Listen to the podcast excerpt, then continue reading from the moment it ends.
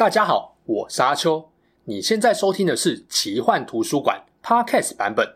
如果你想要观看有搭配精美图片与文字的影片，欢迎到 YouTube 上搜寻奇幻图书馆。诚挚邀请你订阅我们的频道哦。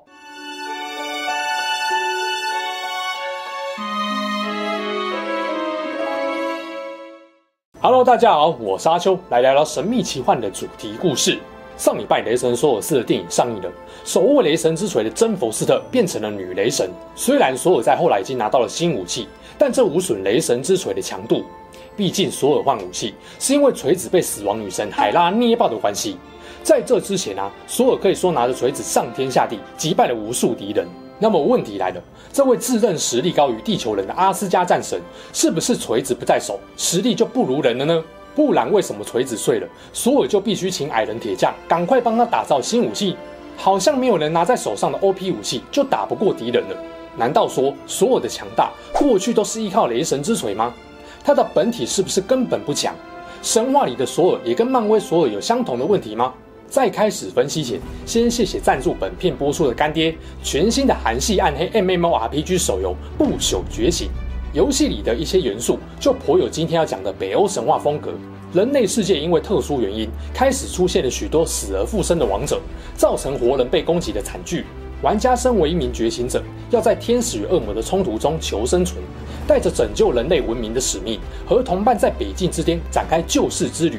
所谓救世，就是要齐心协力，击败各个强大的世界 BOSS，夺取更强大的装备武器，一步步累积战力，成为让天使、恶魔都敬畏的存在。而不朽觉醒里的 BOSS 啊，不止强，还很有特色。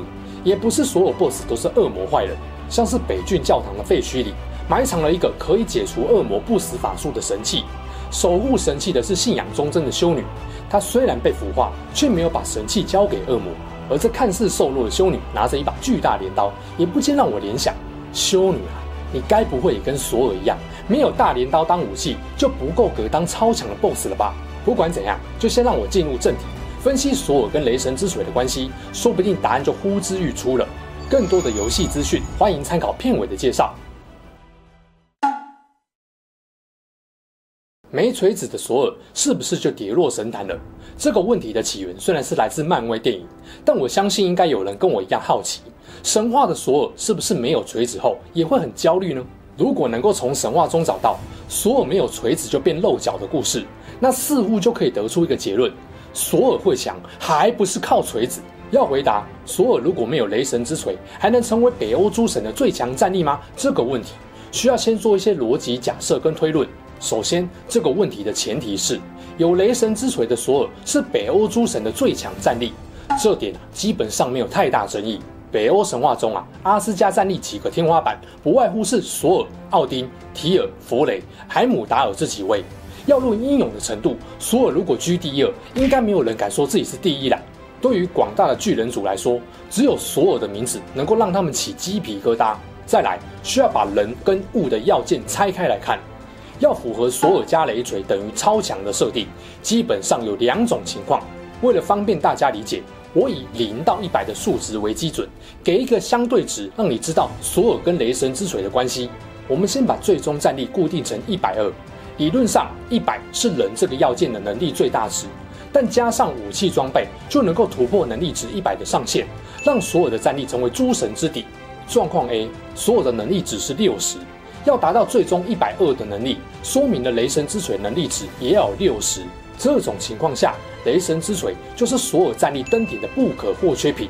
也就是说，少了锤子，他就跌落神坛。状况 B，所有的能力值是九十，要达到最终一百二的能力，雷神之锤能力值只要三十就够了。也就是说啊，索尔本体本来就很强了，雷神之锤只是画龙点睛，锦上添花，让索尔强上加强。对问题界定的前提做出假设后，再来要验证索尔跟雷神之锤两者的强度，到底真实情况是状况 A 还是状况 B 呢？这边就是推论的关键了。一样有两个步骤。第一，毫无疑问，雷神之锤必然要很强，才能让索尔强上加强。看过电影中索尔拿雷神之锤各种战斗打怪的画面，应该没有人会觉得漫威里的雷神之锤是废物武器吧？但光是漫威里的设定还不够，还要证明神话里的雷神之锤是真的很威猛才行啊！第二，排除了雷神之锤强大的争议后，真正的关键在于索尔本身的机体到底强不强？接下来，我们就从神话跟漫威两边的角度切入，看能不能对索尔没了锤子就变漏角的问题做出结论。关于神话里的雷神之锤强不强，我在频道早期有做过一支影片来分析，想了解的欢迎参考。这边很简单说重点跟结论。我在那支影片的结论是：没错，雷神之锤确实是北欧神界最强的武器，当然也是让索尔成为神界最强战力的助手了。神话里。雷神之锤妙尔尼尔是洛基搞事后请铁匠打造出来，送给索尔的赔罪礼。当时候有两派矮人铁匠，分别为阿斯加的神做了几个神器，并要诸神投票表决，看哪一边的做工比较精湛厉害。最后诸神判定制作出雷神之锤那组的铁匠更优秀。最关键的原因就是索尔认为这把锤子能力太 OP 了，是跟巨人作战时不可或缺的武器，能够让他的战斗力大幅提升。雷神之锤被索尔认为 OP 的点，除了对战斗力的加成极大，还有另外三个功能：祝福之力、进化之力，以及最夸张的复活之力。没错，这把锤子在神话中还可以复活已经死去的生命。虽然没有复活人类的记录，但理论上要复活人类应该也办得到。除了诗歌传说记载，雷神之锤的强大与广受古代北欧人的崇拜，也有考古发现的实物跟壁画印证。雷神之锤是所有的强度保证，也可以从锤子失窃的故事看出来。这把锤子曾经被巨人偷过，当时候索尔是心急如焚的，还特别去拜托洛基帮他找。假如锤子不够强，对他不够重要，那弄丢之后再请矮人铁匠做一个就好啦，干嘛这么紧张呢？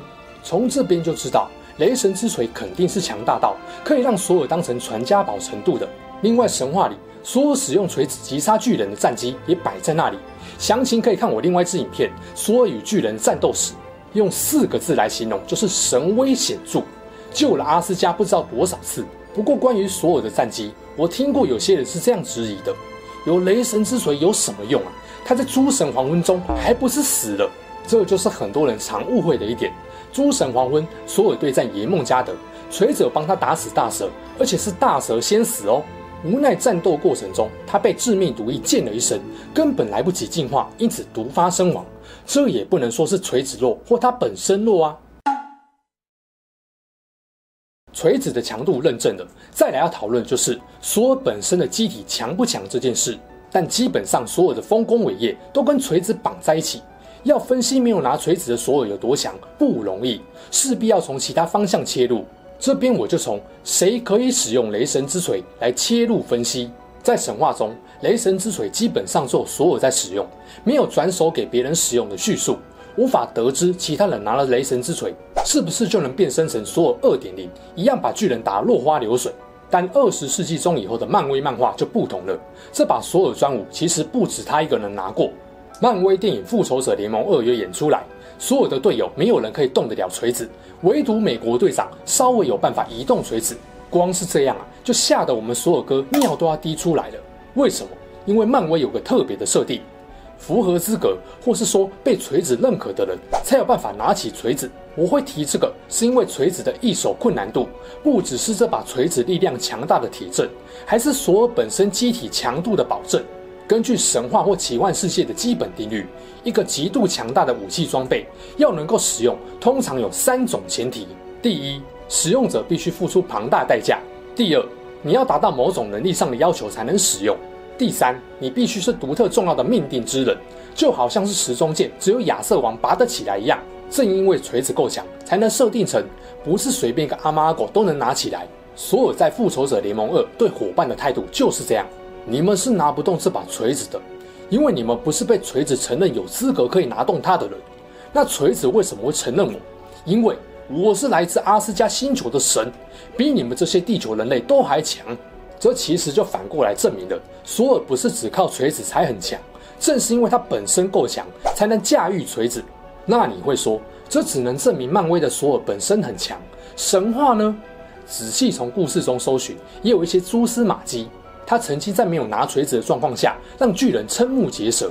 这个故事我在索尔与巨人战斗时的影片里面也有聊到。索尔曾经跟洛基闯入一个巨人国王的城堡，巨人王曾经举办过几场比赛，索尔比了两场，其中一场要他比力气，看他能不能举起一只猫。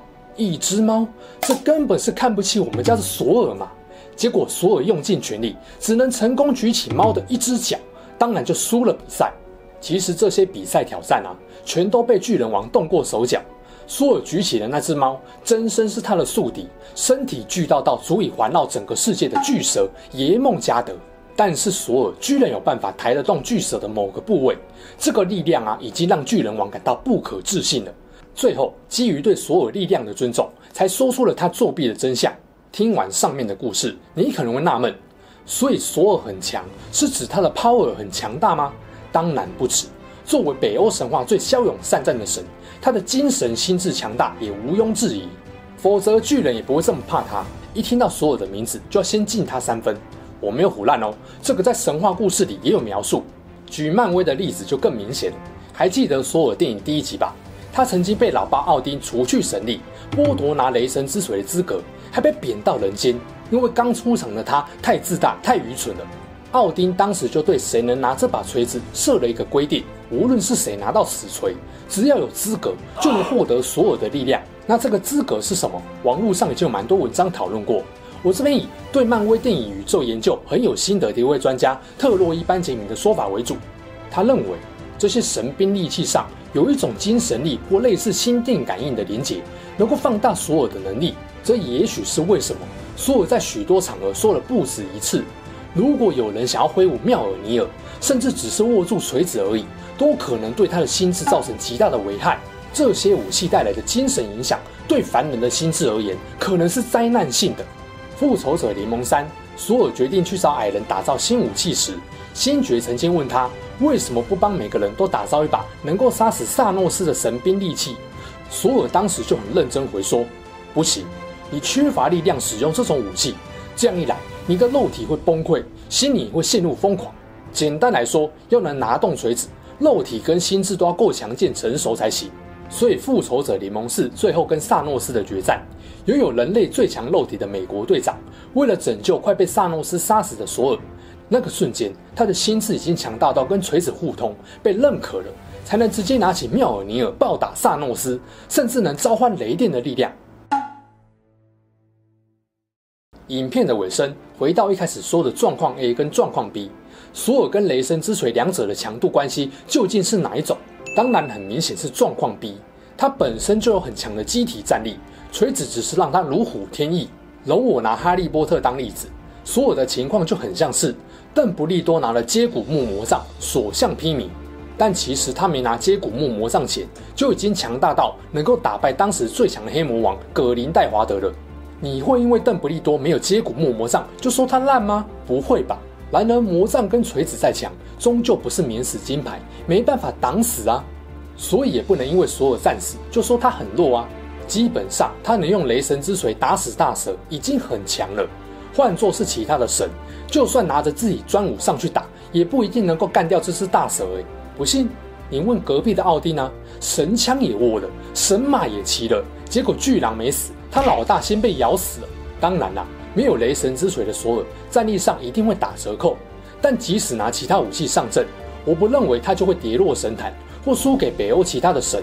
毕竟索尔本身的体魄跟心智都够强大，战斗经验又丰富，等等。你是说要索尔空手跟其他有拿武器的诸神 PK？别闹了！如果其他神因为这样赢了，你好意思下一个索尔没有锤子就不如人的结论吗？不要这样黑索尔啊！总之吼，我的结论就是啊，索尔就算没有雷神之锤，理论上他也不会输给其他北欧的神，他绝对不是那种没有锤子就变废物的战神。好啦，分析完索尔跟雷神之锤的关系，感觉也解开了很多奇幻故事里 BOSS 强大的秘密。像我就是个会边玩游戏边去思考这家伙为什么这么强的原因，然后会发现很多角色或 BOSS 的强大背后都有一段不为人知的秘辛，这会让我用起角色或打起 BOSS 来更有感觉。不朽觉醒这款游戏里面就有很多强大有特色的 BOSS，既能满足你挑战 BOSS 的刺激感，又不会让你因为手残而有很大的挫折感。整体给我的感觉有点像是暗黑跟黑暗灵魂的综合体。游戏还试图融合了 MMORPG 跟手游的特点，像是丰富的 PVE 副本跟 BOSS 战、场景冒险探索跟组队活动，也包含了 PVP 天梯与军团竞赛。当然，手游的挂机练功、抽卡要素也有，还能在游戏内组建私人家族跟亲友互动。目前游戏已经开启商店预约，赶快来参与事前登录吧！轻松登录即有新服冲刺礼包，还准备了价值二十七万的豪华大礼回馈玩家。参与社群活动即有机会获得哦。如果喜欢打王兼刷宝，喜欢暗黑那种能够增强职业特性又多到数不清的装备词缀，又或者跟我一样，刚好对北欧暗黑、黑暗灵魂等元素很有兴趣，那就来玩这款韩系暗黑 MMORPG 手游《不朽觉醒》吧。